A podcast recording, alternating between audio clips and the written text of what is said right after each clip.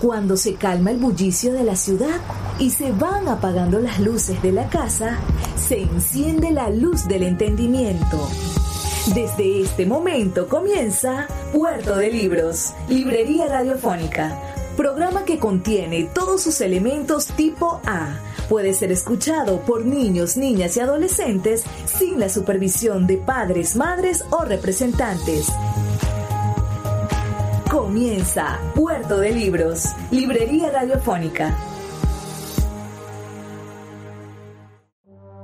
Este programa llega a ustedes con el apoyo de Puerto de Libros, Librería de Autor. Consulta todas nuestras ofertas en nuestras redes sociales arroba Puerto de Libros. Sultana del Lago Editores, empresa zuliana de servicios editoriales. Conviértete en autor. Contáctalos en su página web sultanadelago.com.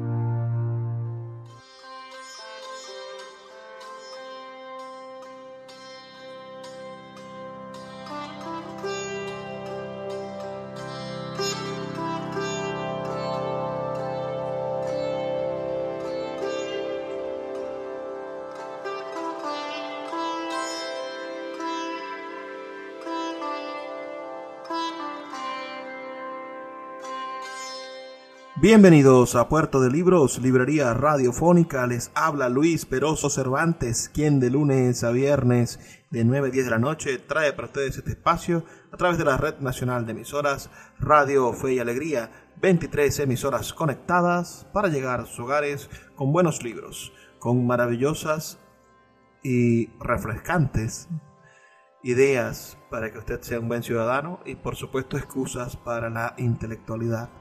La noche de hoy estaremos conversando con ustedes sobre un famoso personaje de nuestra historia. Me refiero a Siddhartha Gautama, mejor conocido como Buda.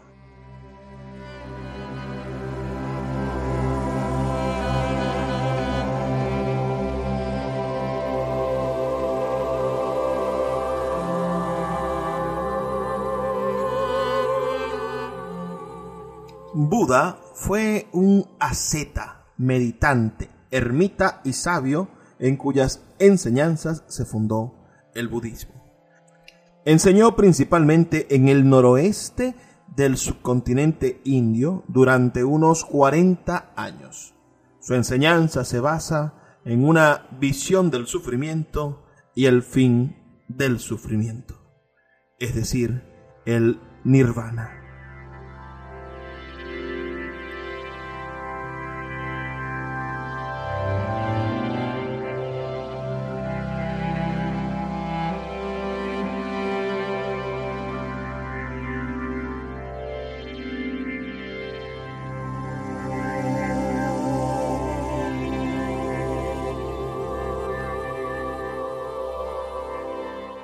Nació en una familia aristocrática en la ya desaparecida República Sakya en la India.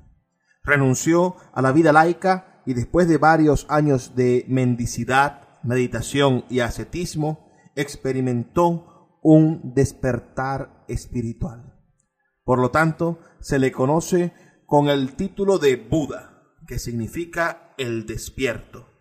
Luego, el Buda viajó por la llanura genética, enseñando y construyendo una comunidad religiosa que incluía hombres y mujeres, laicos y monásticos.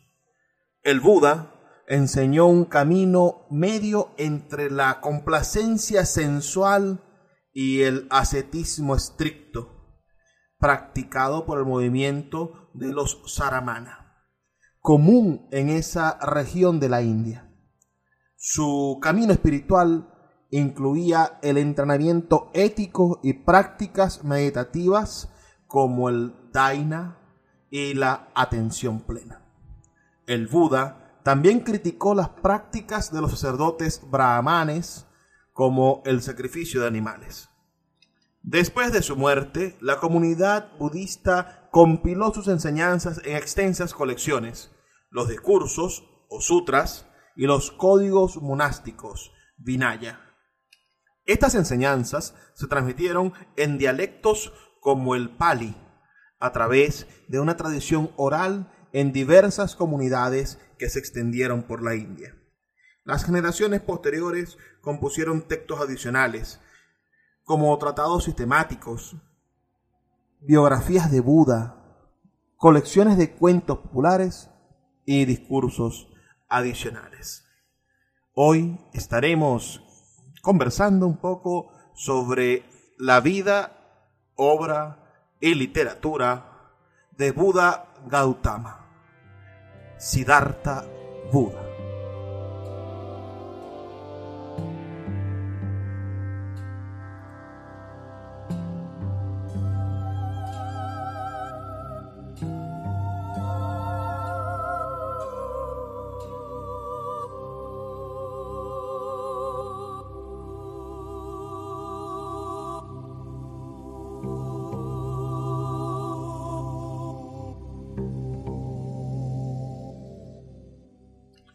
Grandes maestros del budismo siempre han recurrido a las fábulas y las leyendas para transmitirle a sus discípulos complejos mensajes o lecciones de vida. Se cuenta que en una ocasión algunos discípulos se reunieron y le preguntaron a su maestro por qué les contaban tantas fábulas, pero nunca se detenían a explicarlas. Por toda respuesta, éste les preguntó, ¿les gustaría que les diese una fruta ya masticada? Una de las cosas maravillosas del budismo es que ejercen este increíble género literario, la fábula, una especie de narración corta, de cuento, pero que esconde, que cifra un mensaje. Lo mejor de las fábulas es que tienen múltiples interpretaciones y que cada persona puede extraer la enseñanza que le resulte más útil según el momento de la vida por el que esté pasando. Además, las historias tienen el poder de llegar hasta los resquicios más ocultos de la mente. Un psiquiatra estadounidense, Milton Erickson, se había dado cuenta de que en ocasiones nuestra mente rechaza algunos mensajes e inmediatamente pone en marcha sus mecanismos de defensa, ya que los percibe como un ataque al yo. Sin embargo, las fábulas sortean esa vigilancia y pueden operar cambios más profundos. De esta idea surgió la sinopsis ericksoniana, en la cual no se emplean sugestiones directas, sino que se utilizan historias. Y podemos entender también que el budismo, que la manera en la que Buda enseñó, bueno, tiene mucho que ver con esta especie de sinopsis, de conexión en la cual un hombre común puede entender ese nuevo camino, ese camino medio que propone el Buda.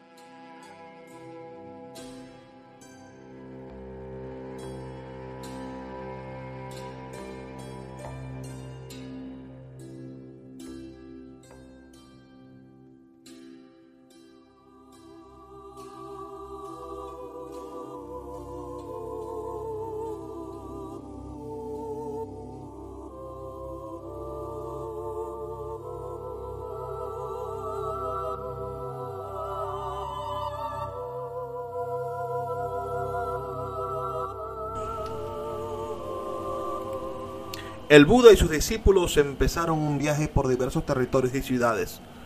Un día en el que el sol brillaba con todo su esplendor, vieron a lo lejos un lago y se detuvieron, asediados por la sed. Al llegar, Buda se dirigió a su discípulo más joven e impaciente y le dijo, Tengo sed.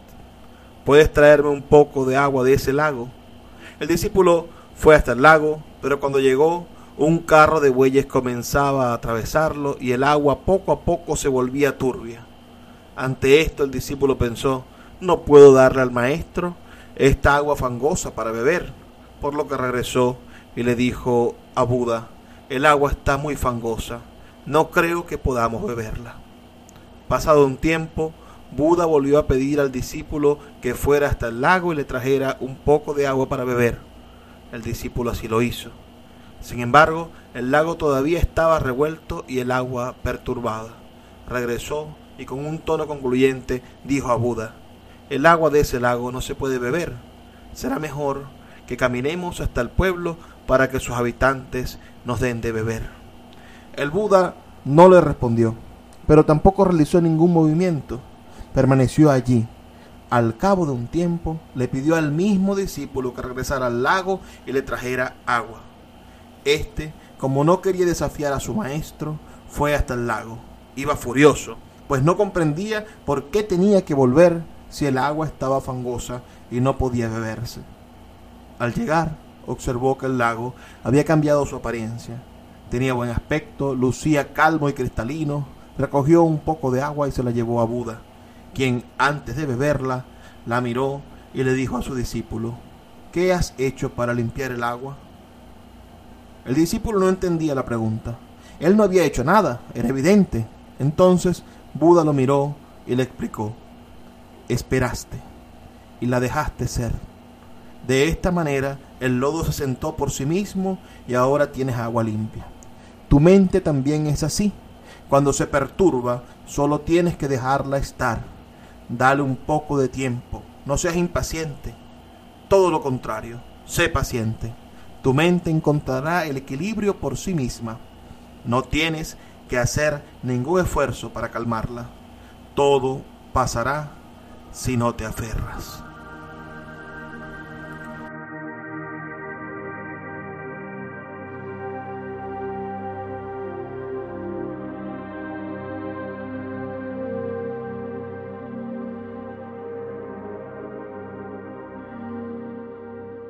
Esta noche estamos conversando sobre el monje Siddhartha Gautama, mejor conocido como Buda el despierto, quien naciera posiblemente entre el año 563 antes de Cristo o el año 483 antes de Cristo.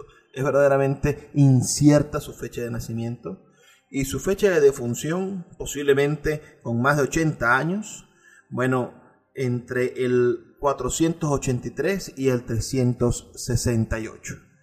Ese es un poco la biografía de Buda que vamos a estar conversando y un poco de sus enseñanzas y sus, sus ideas, esas ideas que lo sembraron en la humanidad.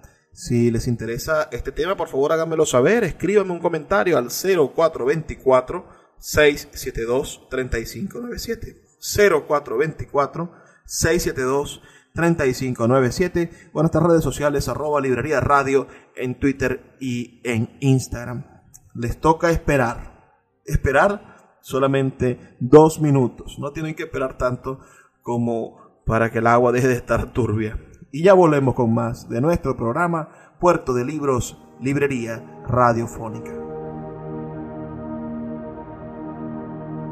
Escuchas Puerto de Libros con el poeta Luis Peroso Cervantes. Síguenos en Twitter e Instagram como arroba Librería Radio. Puerto de Libros, librería de autor, es la librería que estás buscando. El espacio donde todos los lectores se sienten en un puerto seguro, en un lugar donde encontrar lo que siempre han querido leer donde los libreros de verdad han leído libros y sobre todo donde tendremos la oportunidad de conseguir esa lectura que espera por ti. Estamos en el Teatro Varal de Maracaibo y próximamente abriremos de nuevo nuestra sede en la vereda del lago. Pero puedes adquirir libros en todo el país a través de nuestra página web www.puertodelibros.com.be o nuestra cuenta de Instagram arroba puerto de libros. Puerto de Libros, librería de autor, la librería que estás buscando.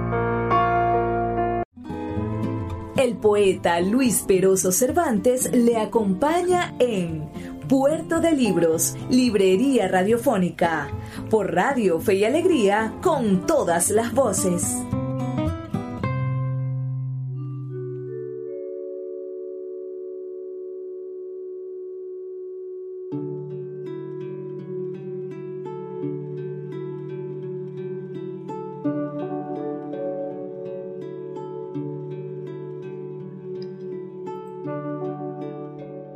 La palabra Buda viene de Bud, que significa despertarse, por lo que Buda significa el despierto.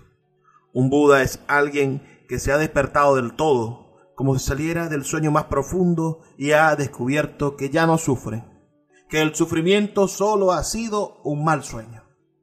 Todos podemos salir de esa pesadilla, según piensan los budistas, procurando no hacer otra cosa que el bien, eludir cualquier daño a los demás y purificar el corazón. Tal y como lo afirma el budismo, el camino que nos lleva a reconectar con nuestro espíritu consiste en tres etapas. Escuchar o leer, reflexionar sobre lo leído y ponerlo en práctica. De ello se deduce que la filosofía budista es algo que tiene que ser muy útil. Si no funciona, se abandona. En cambio, si resulta beneficioso, merece la pena cultivarlo. Así, para permitir un acercamiento, creo que debemos acercarnos a algunos sutras o enseñanzas budistas que nos invitan a reflexionar sobre nuestra vida. Los sutras no son frases para recordar, ni mensajes de WhatsApp, ni, ni ninguna de esas cadenas que envían por allí. Son enseñanzas que en su conjunto constituyen toda la doctrina budista y que podemos adaptar a nuestro comportamiento diario. Parece increíble que algo escrito hace 2500 años pueda hablar sobre la contemporaneidad, pero sucede lo mismo con el pensamiento cristiano, ya que en la Biblia las personas consiguen el suficiente consuelo para poder vivir alegres o vivir mejores o vivir en sociedad a pesar de haber sido escrita hace más de 2000 años.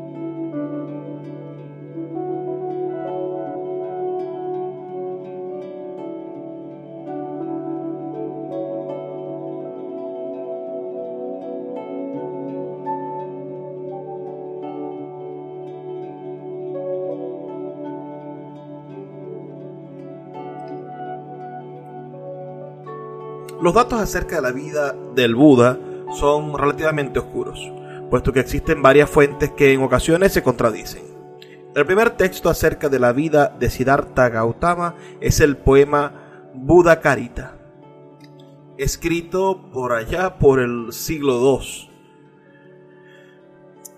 Pero desde entonces muchas versiones han sido narradas. Se cree que el Buda Siddhartha Gautama nació en el sur del actual Nepal, cerca del nacimiento del río Ganges. Era miembro de la casta Chatria, que se desempeñaban como guerreros y controlaban el poder político de la región. Sus padres eran Sudomoana, el líder de los Sakya, y Maya Devi, conocida comúnmente como Maya.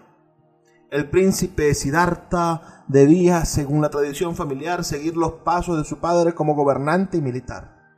La madre tuvo un sueño al momento de la concepción en el que un elefante con seis colmillos entraba por su costado. Cuando se acercaba la fecha del alumbramiento se dirigió a casa de su padre, pero el niño nació en el camino, bajo un árbol sala, en el jardín Lumbini. Poco después Maya murió y cuando su doana realizó la ceremonia para darle nombre al niño, le hicieron una profecía en la que afirmaron que Siddhartha se convertiría en un gran rey o en un santo. Su padre deseaba que el muchacho lo emulara a él, por supuesto, como todo padre orgulloso. Para evitar que se convirtiera en un ser iluminado, lo mantuvo protegido de todos los males, como la enfermedad, la pobreza, la vejez o la muerte. Tampoco le proporcionó educación religiosa durante sus primeros años. A los 16 años contrajo matrimonio con una prima de su edad llamada Yasodara y tuvieron un hijo que llevó por nombre Raúla. A pesar de estar rodeado de todas las comodidades, Siddhartha quiso reunirse con sus súbditos y dejó el palacio. Ese encuentro también había sido planificado por su padre, Sudoana. Pero Siddhartha en el camino vio a un anciano, luego vio a un enfermo, a un cadáver y a un hombre pobre. Ese episodio es conocido como los cuatro encuentros. Después de ellos, el príncipe renunció a su posesión y se convirtió en asceta. Después de abandonar su vida en palacio, Siddhartha aprendió prácticas de meditación y yoga. Sin embargo, no lograba hallar el camino hacia la liberación. Entonces decidió que debía ser más duro en cuanto a lo austero de su vida, práctica en la que le siguieron cuatro hombres. Siddhartha Gautama apenas ingería alimentos y en consecuencia apenas tenía fuerzas. Entonces se dio cuenta de que el rumbo hacia la iluminación debía ser un camino medio, puesto que los extremos eran nocivos. De ese modo comprendió que debía seguir el noble camino óctuple. Luego se sentó bajo el bodhi, un árbol sagrado, y aseguró que no se levantaría hasta encontrar la verdad. Se mantuvo allí durante 49 días hasta que alcanzó el estado conocido como iluminación y despertó del sueño de la ignorancia. En ese momento se le revelaron las cuatro nobles verdades y se convirtió en un Buda. Entonces Siddhartha Gautama contaba con 35 años aproximadamente.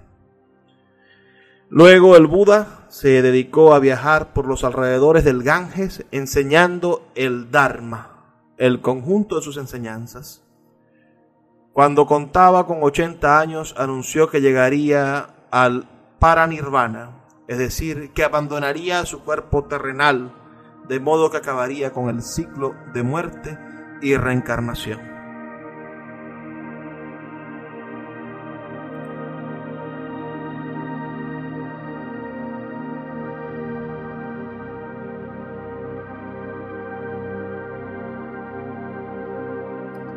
Leyendo algunos fragmentos del libro titulado La enseñanza de Buda, podemos encontrar algunas ideas sobre estas enseñanzas del maestro Buda. La sabiduría de Buda es tan extensa como el océano, dice este libro, y su alma está llena de gran compasión. Buda no tiene forma, pero se manifiesta de muchas formas y nos predica por medio de sus propias apariciones. Este libro es la esencia de las enseñanzas recopiladas en más de 5.000 sutras que se han conservado durante más de 2.500 años más allá de las fronteras y las barreras de la raza. Aquí se concentran las palabras de Buda que nos dan una solución viva a los problemas de la vida y de los hombres. Este es un libro, como les digo, llamado Las enseñanzas de Buda, la rueda del Dharma. Entonces, pasemos rápido a, a leer algunas enseñanzas de este libro, si ustedes me lo permiten.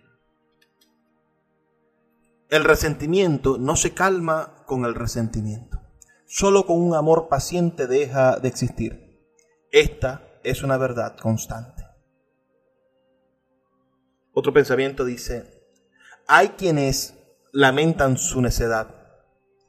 Este ya no es necio. Más necio es aquel que sin conocerse a sí mismo dice ser inteligente.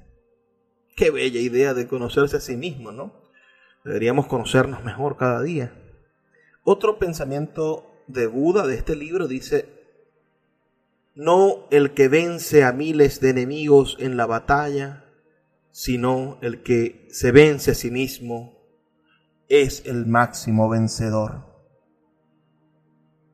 Qué difícil vencerse a sí mismo.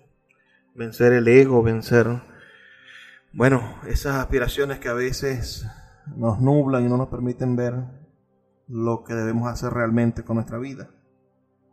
Otro fragmento que podemos intentar tocar esta noche es este que dice, difícil es nacer hombre, difícil es estar vivo en esta vida, difícil es que exista Buda en este mundo, difícil es escuchar las enseñanzas de Buda.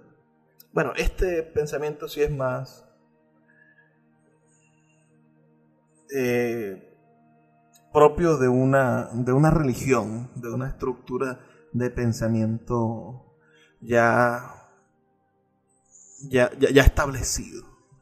Vamos a, leer dos más que nos quedan en esta página y, y después vamos a la pausa. Miren, dice, no hacer ningún mal y hacer todos los bienes, purificar el alma.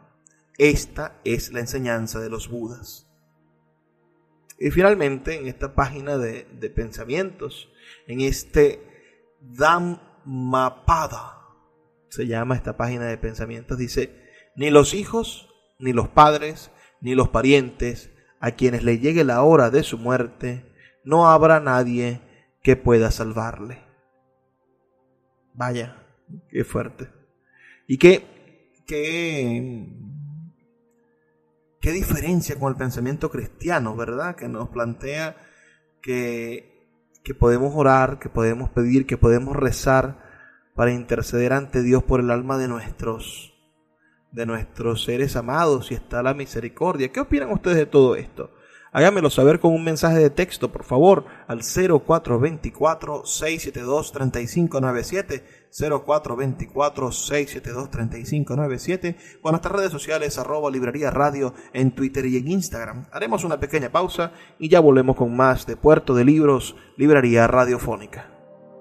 Escuchas Puerto de Libros con el poeta Luis Peroso Cervantes. Síguenos en Twitter e Instagram como arroba Librería Radio. El poeta Luis Peroso Cervantes le acompaña en Puerto de Libros, Librería Radiofónica, por Radio Fe y Alegría, con todas las voces.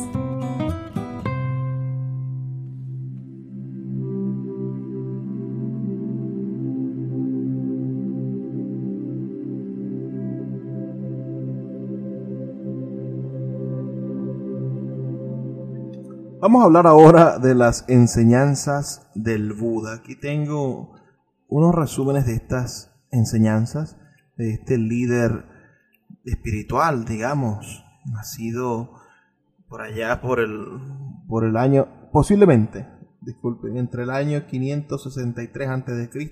y el año 483 a.C. Ni esa fecha.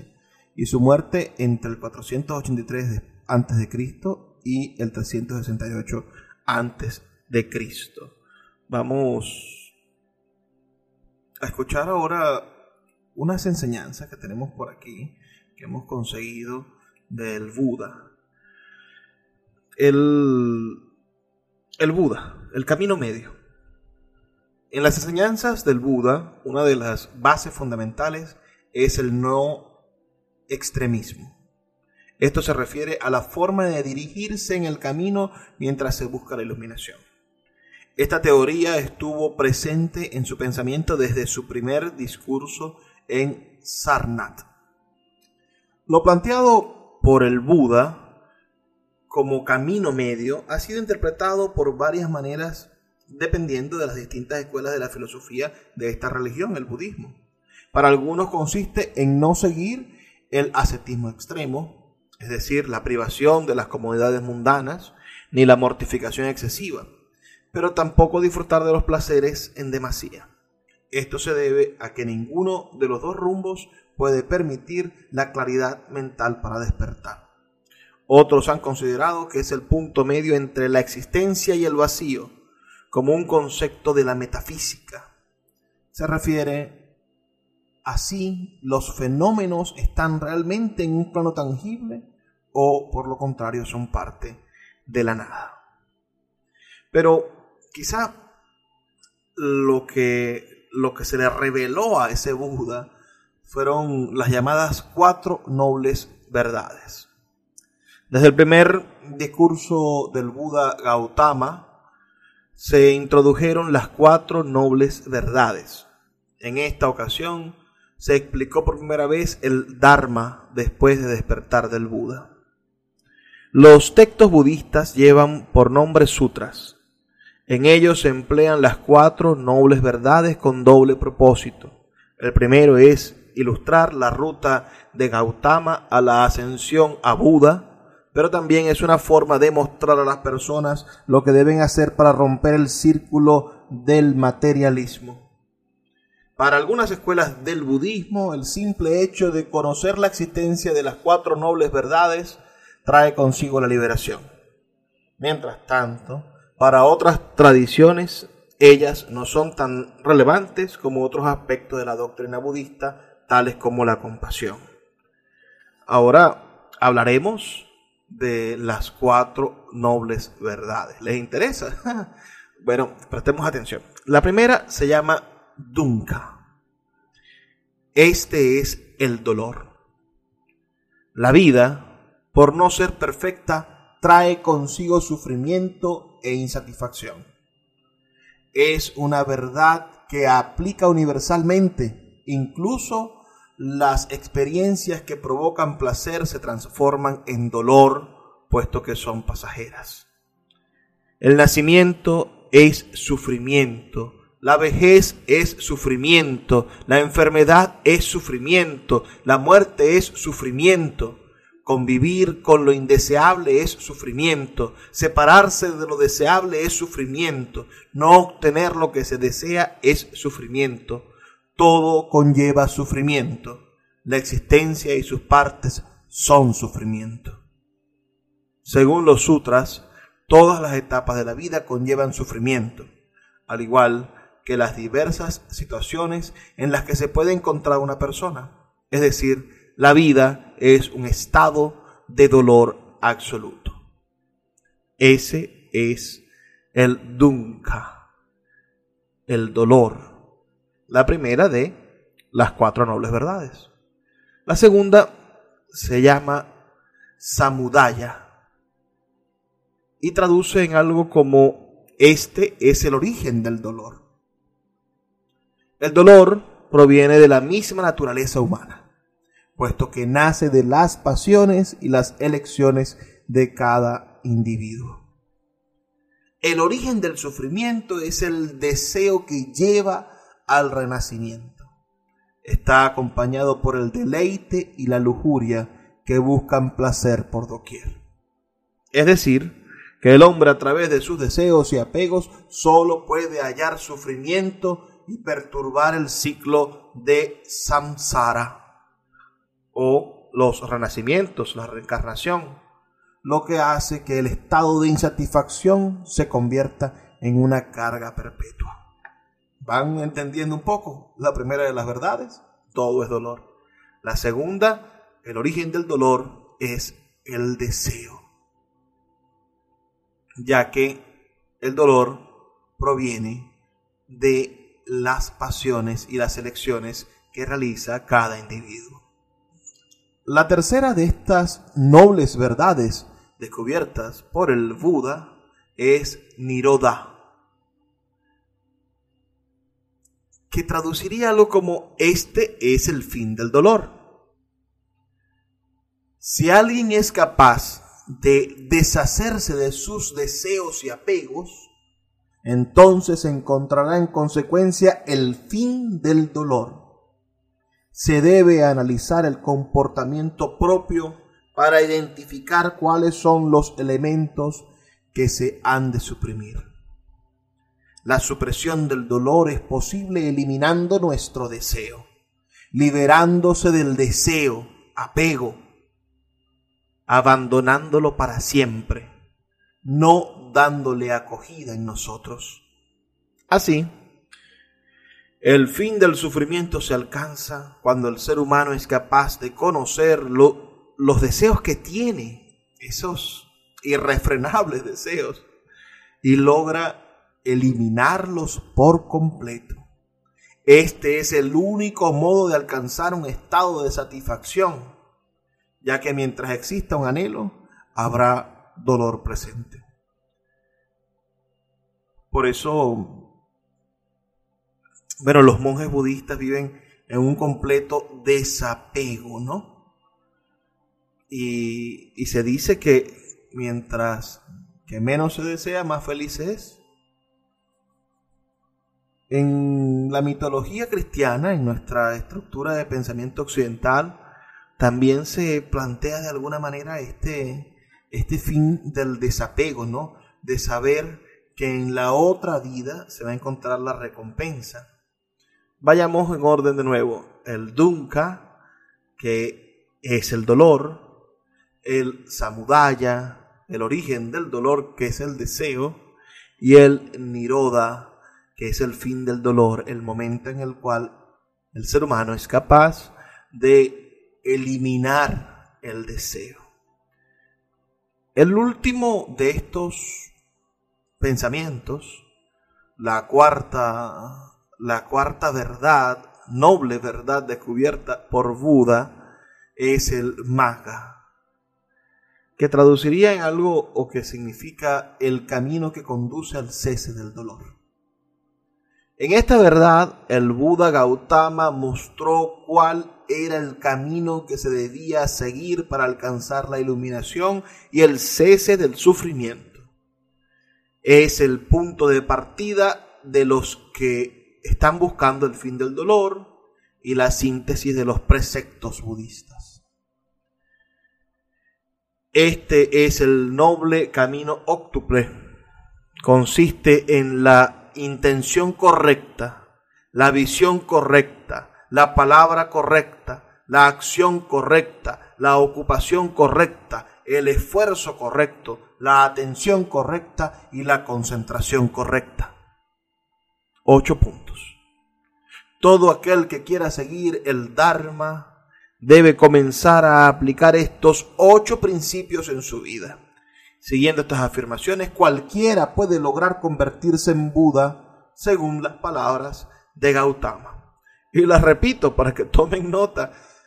Son la intención correcta, la visión correcta, la palabra correcta, la acción correcta, la ocupación correcta, el esfuerzo correcto, la atención correcta y la concentración correcta. ¿Qué orden tan interesante tiene esta estructura filosófica religiosa, no? Intención, visión, palabra, acción, ocupación, esfuerzo, atención y concentración. Ese es el noble camino óctuple. Y bueno, podríamos extendernos explicándolo, ¿no? Eh, aquí en este libro que estamos leyendo se encuentran cada una de estas de estas prácticas del el noble camino óctuple de el Buda. Pero a mí me gustaría más bien dejarles eso como tarea a ustedes, ¿no? Que que, consigan explicaciones sobre la visión correcta, ese entendimiento, sobre el, eh, ese, esa capacidad de encontrarse con la visión correcta o el pensamiento correcto, eh, la búsqueda ética de tener una palabra correcta y una acción correcta y ocuparnos correctamente. Y después la otra parte, la de la mente, ¿no? Ellos nos plantean una parte que es la sabiduría, que es la visión y el pensamiento, la ética, que es la palabra, la acción y la ocupación, y después la mente, ¿no? El esfuerzo, atención y concentración. Es como dividir al cuerpo en esas, en esas tres partes, pero ponerlas a funcionar por completo. Si nosotros pudiéramos aplicar estos principios filosóficos religiosos en nuestra vida diaria, si nos pudiéramos poner a pensar qué hacer para que el país mejore, ¿no? Con una visión correcta o un pensamiento correcto, de qué manera nosotros podemos hacer que nuestra realidad cambie en nuestras comunidades cuando tengamos una manera mejor con la cual comunicarnos, que nuestra manera de hablar con nuestros vecinos o con nuestros compañeros de trabajo sea sustantivamente correcta o que la manera en la que actuemos sea coherente con la manera en la que hablamos y finalmente que lo que hagamos, en lo que nos ocupemos, también sea un medio de vida correcto o que contribuya a, a lo que somos como sociedad. Este es el misterio de la acción budista y de cómo convertir cualquier principio filosófico en una guía para ser mejores. Vamos a hacer una pausa, dos minutos. Me gustaría saber sus comentarios. Si alguno de ustedes es budista o ha practicado o ha conocido esta filosofía, me gustaría hablar con usted. Así que envíeme un mensaje de texto al 0424 672-3597, 0424-672-3597 o en nuestras redes sociales arroba librería radio en Twitter y en Instagram. Ya volvemos. Escuchas Puerto de Libros con el poeta Luis Peroso Cervantes. Síguenos en Twitter e Instagram como arroba Librería Radio. El poeta Luis Peroso Cervantes le acompaña en Puerto de Libros, Librería Radiofónica, por Radio Fe y Alegría, con todas las voces. Aunque el Buda Gautama no es considerado un dios, es reconocido como el fundador del budismo. Esta es una de las religiones más practicadas en el mundo oriental y sus doctrinas permearon en otras, tales como la religión china tradicional, el confucianismo y las prácticas zen. En el norte de la India se popularizó el budismo puesto que eliminaba las castas. Así aquellos que pertenecían a los estratos más bajos de la religión hindú preferían convertirse al budismo y encontrar una nueva forma de vida. Camboya, bueno, tan, tan golpeada Camboya en, los años de, de, la guerra, de la guerra de Vietnam. Camboya es el país con mayor proporción de budistas entre sus habitantes, ya que el 96.9% de la población profesa la religión budista. Le sigue Tailandia con el 93.20% y Myanmar con el 87.90%. A pesar de esto, China es el país que alberga la mayor cantidad de practicantes de budismo. Son alrededor de 245 millones de personas que practican el budismo en China. En el Tíbet existió una teocracia regida por el Dalai Lama hasta el año 1950, cuando China invadió su territorio. La China de Mao, por supuesto. En la actualidad, esta figura solo cumple funciones espirituales, el Dalai Lama, siendo un equivalente del Papa católico en la religión tibetana. El Dalai Lama es como el, Papa es elegido, ¿no? Con la anuencia de Dios, los, los, los los cardenales le piden a Dios que los iluminen para tener una elección, una elección sabia, inspirada en Dios. En cambio, el Dalai Lama es una especie de predestinado, nace. Se considera que el Dalai Lama es una reencarnación de... Tiene un nombre terrible. Avalokiteshvara, que es un Bodhisattva protector del Tíbet el término se traduce como alguien que está encaminado hacia la iluminación. Ahora, del otro lado, en los Estados Unidos, el budismo cuenta con una gran cantidad de creyentes. La cifra asciende a los 3.8 millones de personas. Además, la religión budista y la vida de Gautama son temas de estudio en algunas universidades. En otros países occidentales esta influencia también es bastante significativa. Sin embargo, no fue hasta el año 1800 cuando los occidentales comenzaron a interesarse por comprender el budismo. El crecimiento demográfico de los budistas en América y Europa se dio durante los siglos XIX y XX en gran medida debido a la migración asiática. La figura del Buda Gautama ha aparecido en películas como Light Buddha de Bernardo Bertolucci, el documental llamado Di Buddha, narrado por Richard Gere, también la novela Siddhartha del Premio Nobel de Literatura Hermann Hesse. Esta novela es del año 1922. Cumple 100 años la novela Siddhartha. En Venezuela, eh, el budismo, según encontramos en internet, es practicado por alrededor de 50.000 personas, el 0,2% de la población. Las comunidades budistas están compuestas principalmente por chinos, japoneses y coreanos que habitan en Venezuela.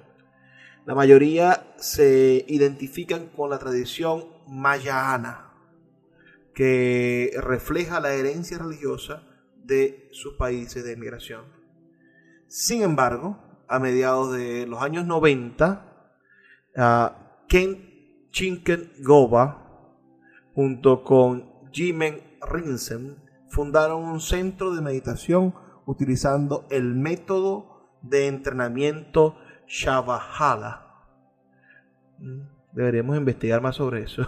Hay centros budistas en Caracas, Maracay, Mérida, Puerto Ordaz, San Felipe, Valencia. Con una simple búsqueda en, internet usted puede conseguir budismovenezuela.org, por ejemplo, que es un sitio que estoy consultando en este momento, y, ve que hay centros budistas en diferentes ciudades, como le digo, Caracas, Cumaná, Maracay, Isla de Margarita, Puerto Ordaz, San Cristóbal, Santa Elena de Guairén y Valencia. El budismo es una filosofía muy interesante. Yo creo que podemos perderle eh, el ojo en nuestras capacidades de encontrarnos con la diversidad cultural. Y también quizás haya algo que aprender de esa filosofía y, y, viéndolo más allá de la fe. Es decir, cuando tenemos la capacidad de apartarnos del dogma religioso de la creencia obligada con la que hemos nacido en nuestros senos familiares, podemos ir a las otras religiones y encontrar en ellas los dotes de sabiduría que, que tanta falta nos podrían hacer para constituirnos como personas. Aquí hay algunas fábulas que quizá no nos dé tiempo de compartir todas, pero voy a leer algunas, a ver si, si les parece. Esta se llama El campesino que jugó a ser Dios. Un día un campesino encontró a Dios y le dijo, Tú has creado el mundo, pero no eres un campesino. No conoces la agricultura. Tienes mucho que aprender. Dios le dijo, ¿cuál es tu consejo? Dame un año y deja que las cosas ocurran tal y como yo quiero. La pobreza no existirá nunca más. Dios aceptó. Naturalmente el campesino pidió lo mejor. Ni tormentas, ni ningún tipo de peligro para el grano, el trigo crecía y el campesino era feliz. Todo era perfecto. Al final del año el campesino encontró a Dios y le dijo orgulloso, ¿has visto cuánto trigo tenemos? Habrá comida suficiente por diez años sin tener que trabajar. Sin embargo, cuando recogió el grano, se dio cuenta de que estaban vacíos. Desconcertado le preguntó a Dios qué había pasado, a lo que éste respondió, has eliminado los conflictos y las fricciones. Así que el trigo no terminó de germinar. Otro, otra moraleja de esta, perdón, otra fábula es la anciana que perdió su aguja. Una tarde, la gente vio una anciana buscando algo frente a su choza. Algunas personas se acercaron para intentar ayudarla. ¿Qué has perdido? Mi aguja, dijo ella. Todos se pusieron a buscarla, pero pasado un rato alguien le preguntó, la calle es muy larga y la aguja muy pequeña. ¿Puedes indicarnos el sitio donde cayó? Dentro de mi casa, respondió la anciana. Las personas la miraron asombrados. Incluso algunos se molestaron. ¿Acaso te has vuelto loca? ¿Por qué buscas la aguja en la calle si está dentro de tu casa? La anciana, sonriente, le respondió, porque dentro de la casa no hay luz. Entonces lo más sensato es encontrar una lámpara y buscar dentro. La anciana rió y les dijo, Ustedes son muy inteligentes para las cosas pequeñas. ¿Cuándo vais a usar esa inteligencia para vuestra vida interior? Interesante, ¿verdad? Nos deja pensando, ciertamente. Otra, otra historia. Vamos a, leer otra, aprovechando que todavía nos quedan unos minutos. El perdón de Buda se llama esta, esta fábula. Y dice, Buda tenía un primo perverso. Se llamaba Devadatta. Siempre estaba celoso y se empeñaba en desacreditarlo. Un día Buda paseaba tranquilamente. Devadatta arrojó a su paso una pesada roca con la intención de acabar con su vida. Sin embargo, la roca cayó al lado de Buda y no le hizo daño. Buda se dio cuenta de lo sucedido, pero permaneció impasible, sin perder la sonrisa. Días después, volvió a cruzarse con Devadatta y lo saludó afectuosamente. Muy sorprendido, éste le preguntó, ¿No estás enfadado? No, claro que no. Sin salir de su asombro, Devadatta le preguntó el por qué. Buda le dijo, porque ni tú eres ya el que arrojó la roca, ni yo soy ya el que estaba allí cuando fue arrojada. Me encantan estas profundas profundidades en las cuales están constituidas estas especies de parábolas, ¿no? Jesucristo también en la Biblia enseñaba con parábolas. Un criado y un amo con mal genio. Esta dice así. Un criado estaba expuesto todos los días al carácter irascible de su amo un día el señor volvió a casa de muy mal humor, se sentó a comer y al hallar la sopa fría montó en cólera y arrojó el plato por la ventana. Muy parecido a algunos maridos, ¿no? El criado a su vez arrojó la carne, el pan, el vino y por último el mantel y los cubiertos. El amo montó en cólera. ¿Qué haces, insensato? Perdone, señor, respondió con ansiedad el criado Creía que hoy deseaba comer en el patio. Todo es tan apacible y el cielo es tan sereno. El amo reconoció su falta, se disculpó y le agradeció interiormente al criado por la lección que acababa de darle. Poderoso, ¿verdad? La última, la última. El halcón que no podía volar. Un rey recibió como obsequio dos pichones de halcón y los entregó al maestro de cetrería para que los entrenara. Pasados unos meses el instructor le comunicó al rey que uno de los dos halcones estaba educado, pero no sabía qué le sucedía al otro. Desde que había llegado al palacio no se había movido de la rama hasta el punto que había que llevarle el alimento. El rey mandó a llamar a los curanderos y sanadores, pero nadie pudo hacer volar al ave. Entonces hizo público un edicto entre sus súbditos y a la mañana siguiente vio al halcón volando en sus jardines. Traedme al autor de este milagro, pidió. Ante el rey apareció un campesino. El rey le preguntó, ¿cómo lograste que el halcón volara? ¿Acaso eres un mago? No fue difícil, explicó el hombre tan solo corté la rama. Entonces el pájaro se dio cuenta de que tenía alas y echó a volar. Esas son algunas algunas eh, fábulas budistas.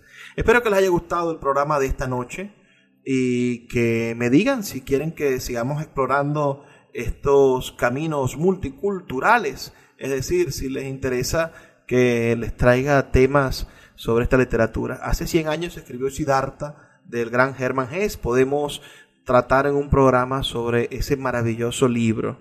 Escríbanme al 0424-672-3597 con nuestras redes sociales arroba librería radio en Twitter y en Instagram. Les recuerdo que estamos aquí de lunes a viernes de 9 a 10 de la noche por la Red Nacional de Emisoras Radio Fe y Alegría y que trabajó para ustedes con muchísimo cariño Luis Peroso Cervantes. Por favor, sean felices, lean poesía.